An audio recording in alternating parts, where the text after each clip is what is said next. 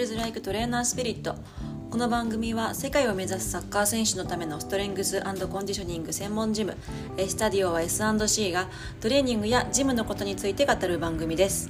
時にゲストをお迎えしたり時に一人一人語りをしながらあなたのトレーニングに役立つ情報をシェアしていきます、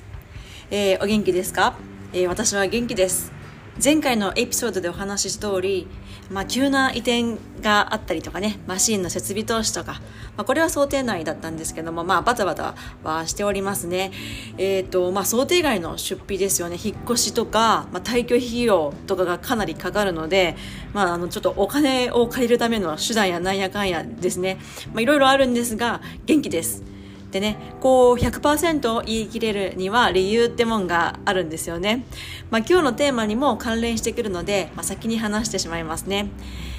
えーとまあ、例えば今あの私あの資金調達をしなければいけないんですけど、まあ、お金を借りなければいけないんですけども、まあ、誰でも彼でもね貸してくれるわけではないですよね、えっと、ある機関にあのお願いをしてるんですけどもまあ、それにはあの審査が必要になります。でねその審査があのメールじゃできなくって、まあ、全てあの電話でのやり取りになるんですよ。ででその電話で、まあ、その場でなんかいくらを何年でえーと、返していって、まあ、どれぐらいの期間据え置き期間をしてとか、まあ、月々いくらいくら返してとか、まあ、今借りてるものからの借り換えをどうするかとかを即答しなければならなくって、まあ、即答かと、まあ、ちょっとあのね後で調べて計算したりしてとかちょっと不安だったんであの検討して折り返しますなんて言うと、まあ、融資が降りる時期がねこうずれ込んで後ろにずれ込んでしまうので、まあ、それもそれで困ってしまうので、まあまあ、即答をねしなければなりませんでしたでえっと電話で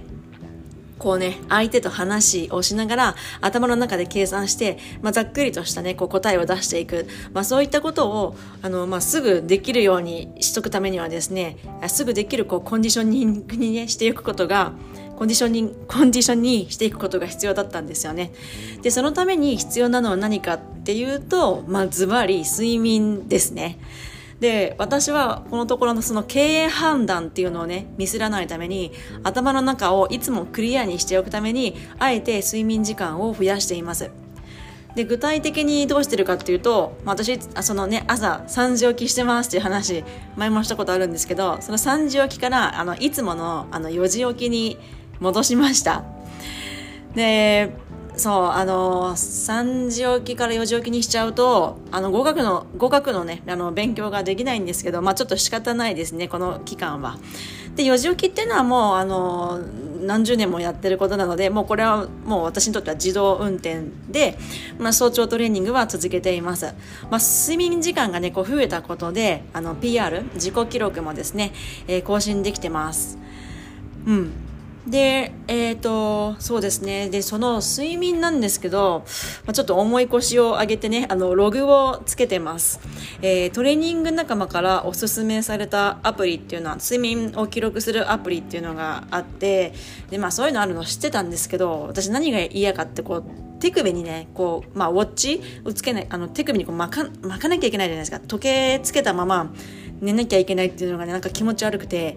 ずっとできなかったんですけどまあちょっとしょうがないなと思って あの重い腰を上げてねやってみたんですけどでまあそれはそれでそのつけてね寝るとスコアが出るんですよね睡眠効率何パーセント？みたいなスコアが出るんでこうやってやっぱ数字で出ちゃうと負けず嫌いとしてはこうやっぱ高スコアを出したいなっていうふうにやっぱり思うじゃないですか。うん、で、えっと、その良質な睡眠が何時間とかね、こう深い睡眠が何時間みたいな感じに出るんですけど、でその深い睡眠っていうのが2時間以上だと、やっぱ次の日ね、こう気持ちいいんですよね。うん。で、まあ、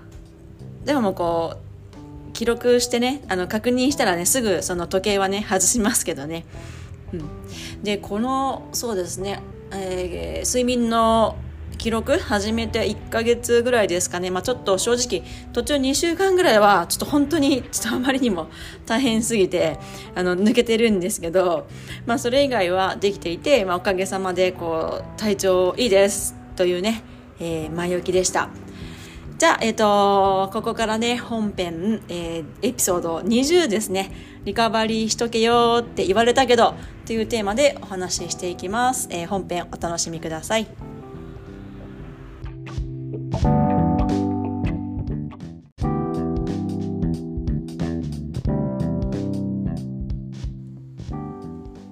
さあじゃあここから本題に入ります。エピソード20リカバリーしとけよって言われたけどてんてんてん問題に入っていきましょう、まあ、これを聞いてるあなたはおそらく似たようなこと言われたことあるんじゃないかなと思います。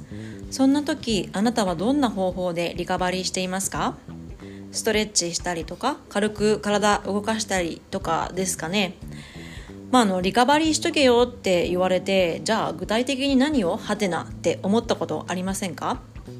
これ言う方も言われる方もまあちょっとこうねふわっとしてますよね。というかまあ範囲が広すぎるっていうあのイメージがあります。っていうことでリカバリーの定義からしてみましょう。えー、広辞苑見てみると、まあ、リカバリーはあの回復とね書かれています。なので、まあ、コーチとかが、まあ、試合や練習からね回復しておけよっていう意味で、まあ、使っているんじゃないかなと想定しましょうかね。であの私が所属している NSCA という団体ですね。全米ストリングスコンディショニング協会のあの教科書をちょっとね見ていきます。で教科書の中で、まあ、回復という言葉が出てくるところがあったので、まあ、ちょっとあの長いですけど読み上げますね。運動のパフォーマンスはきついトレーニングセッション後の、え休息で向上することが示されている。十分な休息や水分補給エネルギー源の再貯蔵が回復中の選手にとって重要である。高強度もしくは長時間にわたるトレーニング後の数日間はリラックスし激しい身体活動を避けることが特に重要である運動後に十分な水分摂取することはトレーニングが特に長かったり強度が高かったりした場合は枯渇している可能性が高い筋や肝臓の貯蔵グリコーゲンを補充するために運動後の炭水化物の摂取が重要であるというふうにね書かれています。えー、ほうほうとね、まあ、きつい運動した後はそのダメージをしっかり回復しましょう。そのために休んだりとか水分取ったり栄養取ったりってことが大事ですよっていうね、まあ、ことが書かれていますね。でまあちょっといくつか論文もね見てみました、まあ、その中でちょっと面白かったのが2つあったのでこちらもご紹介したいと思います。まず1つ目がラグビー試合後のリカバリー戦略というこれなんて読むのかな？アイアン・ゼフェリーズさんですかね。という方があの書かれた論文がありましてちょっと面白かったところをご紹介しますと、まあ、疲労にはあのいくつか、えー、種類があって、まあ、生理的疲労というものがねまずありますと。エネルギー系エネルギー系およびそれに伴う代謝、えー、副産物に起因する疲労というものとあちょっとシリがちょっと待ってください。すいません。ちょっとあれ？気にしないでくれ iPad のシリが起動しちゃった。えー、っとえー、生理的な疲労っていうものがあります。エネルギー系およびそれに伴う代謝副産物に起因する疲労ですね。あと、えー、2つ目が神経疲労というものがありますと。高強度エクササイズの反復に起因する疲労で力の発揮で神経筋の要素が関与するもの。3つ目が組織ダメージ。フィジカルコンタクトや伸長性活動に起因する筋組織のダメージとありますと、まあ、ちょっとこの3つ見ただけでもなんかちょっと大変そうというかね疲労レベル高いなっていうことが、まあ、ちょっと難しい言葉で書かれてはいるのでちょっとイメージ聞いてる、えーえー、みんながイメージできるかどうかっていうのもある、ね、ちょっと分かりませんがえー、生理的疲労神経疲労組織ダメージこの3つ見ただけでもちょっとまあ疲労レベル高い、まあ、アスリートは積極的にリカバリーを強化する必要があると言えます。でじゃあそれぞれその疲労に対してどんなことをやっていけばいいのかなっていうふうなことも書かれていますのでご紹介します。まず生理的疲労に対しては、まあ、エネルギー基質の補充と代謝副産物の除去ですね、まあ、クールダウンや栄養面での戦略により生理的リカバリーを促進し必要十分な栄養え栄養素を摂取してエネルギーを補給できるようにするっていうことが書かれています。まあ、例えば、まあ、試合5分以内に糖質、タンパク質を4対1の比率で摂取すると良いと。まあ、えーと、リカバリー用のスポーツドリンクなんかが理想的だそうですね。で、試合後の1時間以内にはまあ、ここもまだねあの水分補給を続けていますであと糖質とタンパク質の摂取ですねをしていくといいですで、えっと、神経系の疲労に対しては神経伝達物質の補充などさまざまな要素が関与すると。セルフマッサージとかねあの抗体力ですね、えっと、熱いお湯と冷たい、えー、やつを繰り返したりとかあとコールドバスですね。なんかがいいと言われています。で組織ダメージに対しては、えー、組織ダメージのレベルを最低限に抑え治癒を促進するなどの戦略があるということが書かれていますね。あともう一つがあれですよね。精神的のひ、えー、精神的疲労に対する戦略というのも必要になってきますね。ストレスや、まあ、試合に対する不安を、えー、不安と距離を置けるようにすることが必要だと言われています。必要に応じてリラックスできることをする。まあ人によって違うと思うんですけど読書したり映画見たりとかあとね誰かと会ったりとかということですかね。うん。ということがねこの論文では書かれています。ですね。適切な栄養補給とあとまあそうですね。神経系とか組織ダメージ精神的ストレスからの、えー、回復ということがね書かれていました。で、えっと、もう一つの論文なんですけど、えっと、皆さんよくあのあれですね静的ストレッチングあの止まって何秒伸ばすっていうストレッチもやると思います。でまああれがねなんかこうあんまり意味ないんじゃないかみたいなうんことが今トレンドかなと思うんですけど、まあ、私自身は別にそんなに否定はしていなくて、まあ、やっぱりすごく硬い部分に対しては可動域広げるために最初にやっとくのも効果的かなと思うんですけども、まあ、ちょっとここではそのリカバリーというところでその性的ストレッチングがえーと、エリートユースサッカー選手の回復を促進していないっていうこう論文もあったのでご紹介します。サム・プーリーさんほか、えー、の方の論文ですね。プレミアリーグのアカデミー、えー、16歳前後の、えー、方を被験者にした論文があってでそうですね。まあこれあんまりこうやってもそんなにうんと回復が見られなかったよっていう論文でしたね。うんただどうなんですかね、まあ、一つのそうですね。あの材料としてご紹介します。これ被験者10人っていうのがなんかちょっと少ないなっていうふうに気になってるんですけどね。うん。まああの何ですかね。多分こうストレッチしたければししたらいいと思うんですよ。ただ別にしたくはないのになんかリカバリーしなきゃと思って別に無理やりこうストレッチする必要もないのかなとね個人的には思ってますね。うん。以上ね2つの論文ご紹介しましたあとまあやっぱりこういうそうですねリカバリーの話をしていくとやっぱりピリオダイゼーションですねトレーニング計画の話だとかやっぱりあと栄養面ですね、えー、食事面だとかサプリメントの摂取っていう話も、まあ、リカバリーとすごく関連性があるので、まあ、そういう話もまたいつかしていきたいなと思ってます。で、えー、まあここまでね何か難しく話してきちゃったんですけど、まあ、簡単に一言で言うとあのダラダラするってことでねあのいいんだと思います。自分がリラックスできる方法で休息しましょう。でまあ自分がね何をするとリラックスするかっていうことを、まあ、知っていくことが知っておくことが大事かなと思います。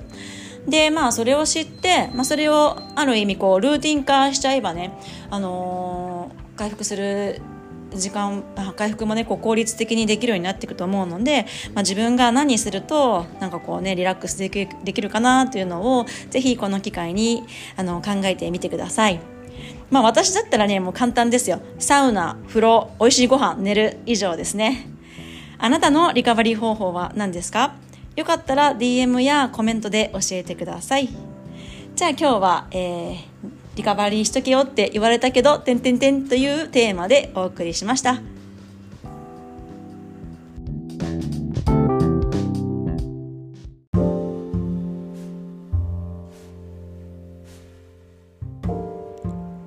今日も最後まで聞いてくださりありがとうございました。えー、そうですね、まあ、緊急事態宣言も明けて、あれですかね、あ会食とか旅行とか行かれてるんですかね。まあ私は本当にコロナだろうがコロナじゃなかろうが、まあ、同じような生活をしていて、まあ、あまりね、なんかこう出かけたり夜出かけたりとかもできないし、まあ、あんまり遠くにも行けないしっていう、まあ、生活を送っておりますよ。うん。そして今こうねえー お湯を飲んでます。